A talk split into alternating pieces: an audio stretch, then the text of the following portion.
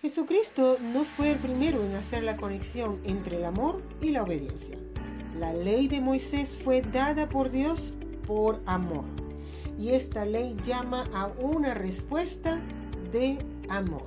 En Deuteronomio 11.1 dice, amen al Señor su Dios y cumplan siempre sus ordenanzas, preceptos, normas y mandamientos en este episodio de Adorando al Rey con Yasmira que he titulado En la hermosura de la santidad. Y te doy la bienvenida. Espero que lo disfrutes y lo pongas por obra. Toda la palabra que comparto a continuación. ¿Qué es la hermosura de la santidad? En el Salmos 96, 9 dice, Adorad a Jehová en la hermosura de la santidad. Temed delante de él toda la tierra la adoración. La adoración es lo que nos llama a nosotros a que estemos con nuestro amado Padre Celestial. La adoración es un culto o reverencia que se rinde a Dios por sus obras y por ser quien es Él. Esta se expresa mediante oración, sacrificio, ofrenda, alabanza, canto, meditación, ayuno, acción de gracias y servicio. El servicio que se presta no solo en la iglesia, sino en todas partes es una señal de adoración por obediencia al Señor. Ahora bien, quiero hablarte un poquito y detenerme en lo que respecta a la meditación. Hoy en día tenemos una connotación o una, un significado muy diferente a lo que nos enseña la palabra de Dios. Meditar en la palabra de Dios es estar pensando en ella, buscando aún más lo que el Señor quiere decirnos con respecto a una cita bíblica o a un verso en especial. Meditar es pensar en ella, pidiendo la orientación del Espíritu Santo. No es tal cosa como enseñan hoy en el mundo que se arrodillan o se postran y emiten sonidos y que meditación. Eso no es meditar según la palabra.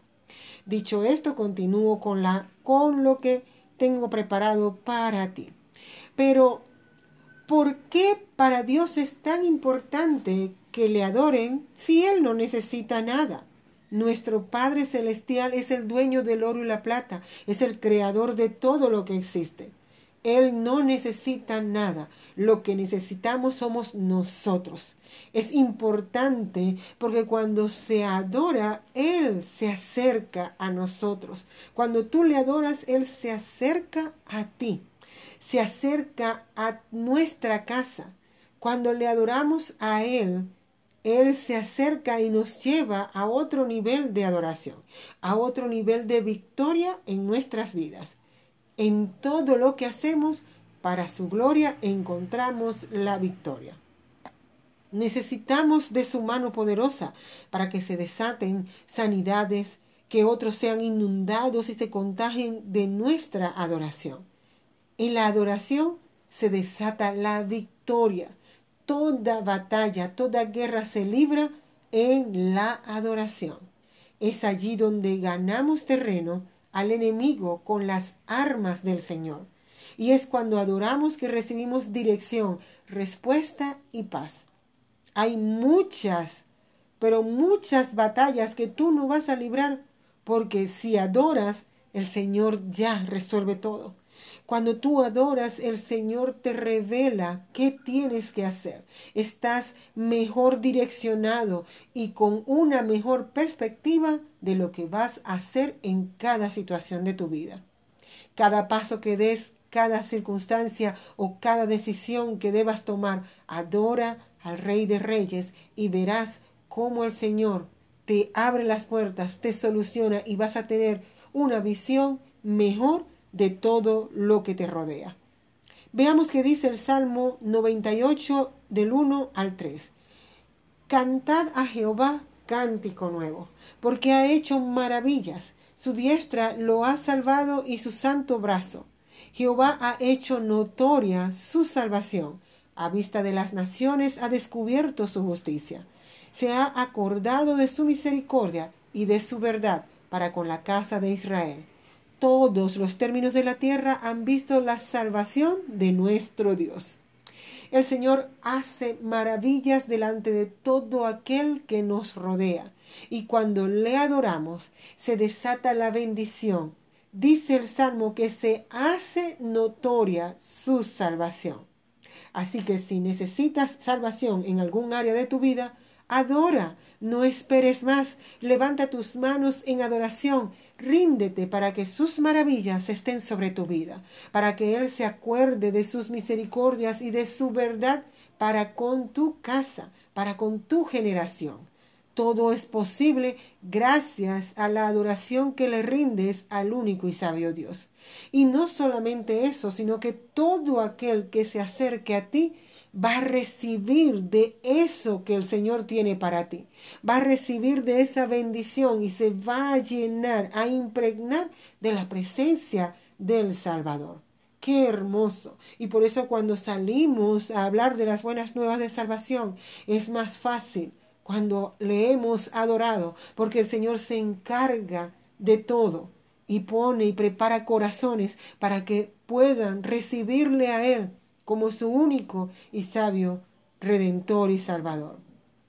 Dice el Salmo 66.4, Toda la tierra te adorará y cantará a ti, cantarán a tu nombre. Hay algo que debemos conocer y es que nosotros no buscamos al Señor. Fue Él quien nos buscó y nos rescató. Su palabra dice que por eso Él vino al mundo a buscar lo que se había perdido. Pero ya luego de tener a Cristo, ya luego de que Él te encontró, te rescató, te redimió, te salvó y te sentó juntamente con Él en lugares celestiales, y lo tienes en tu corazón y ya lo has reconocido como Señor y Salvador, queda de tu parte, queda de mi parte, de nuestra parte, buscar su rostro debemos tomar la determinación de seguirle, adorarle y obedecerle. Por eso queda de tu parte ir a la hermosura de su santidad. Es tu voluntad, porque hay algo que Él nunca te va a quitar, y es tu voluntad, tu libre albedrío.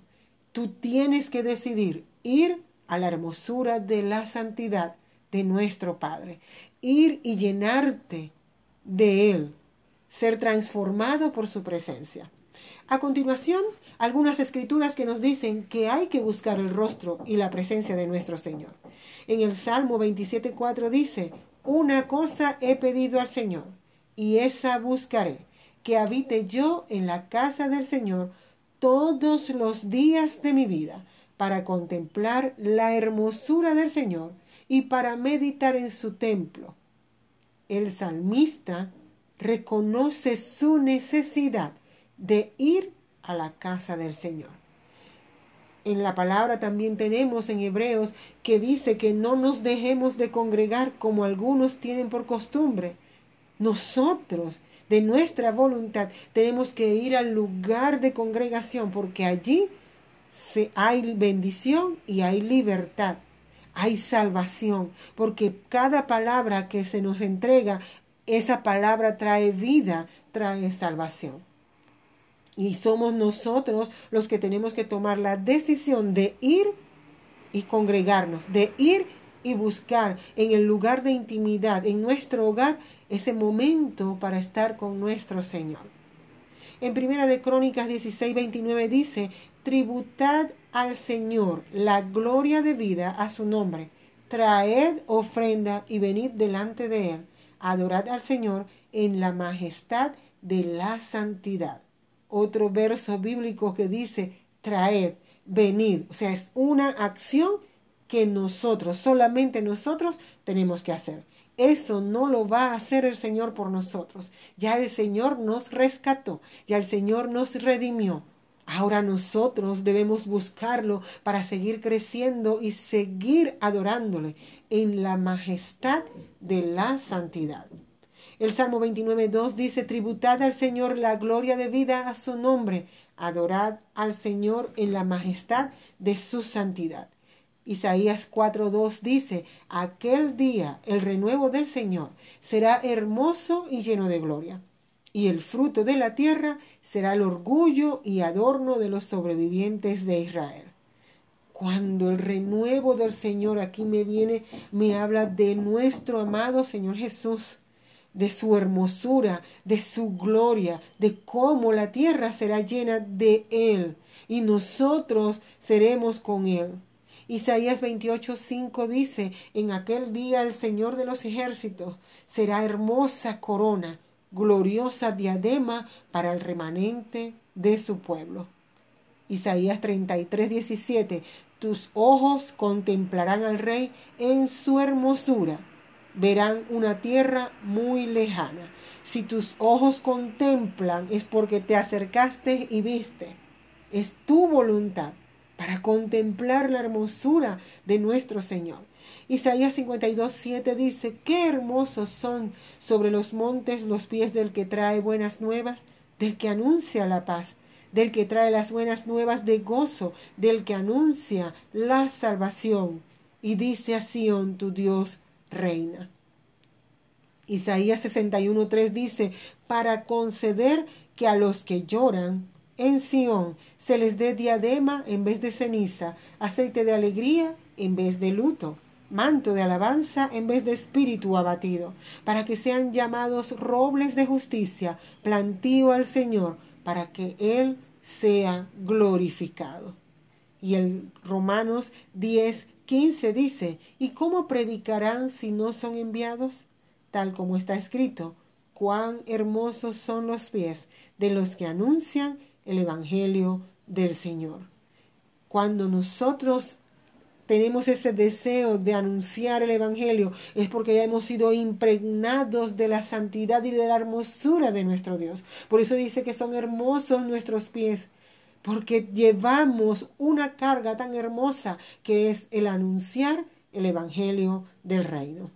Declaro que esta palabra cobra vida en ti y es mi deseo que le adores con todo tu ser, de que vayas y te presentes y puedas contemplar la hermosura de la santidad. No tengas miedo de adorar a Dios demasiado.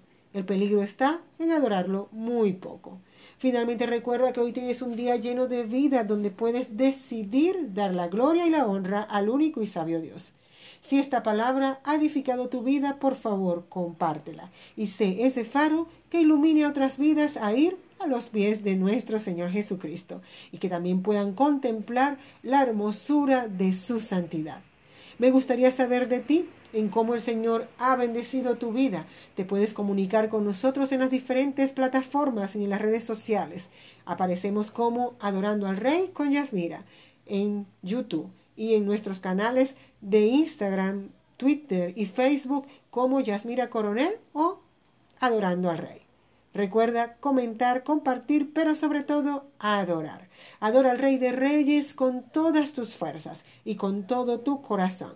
Y verás cómo se abren las ventanas del reino de los cielos y derrama bendición hasta que sobreabunde. Este contenido de podcast también está en mi canal de YouTube. Hasta la próxima entrega con amor.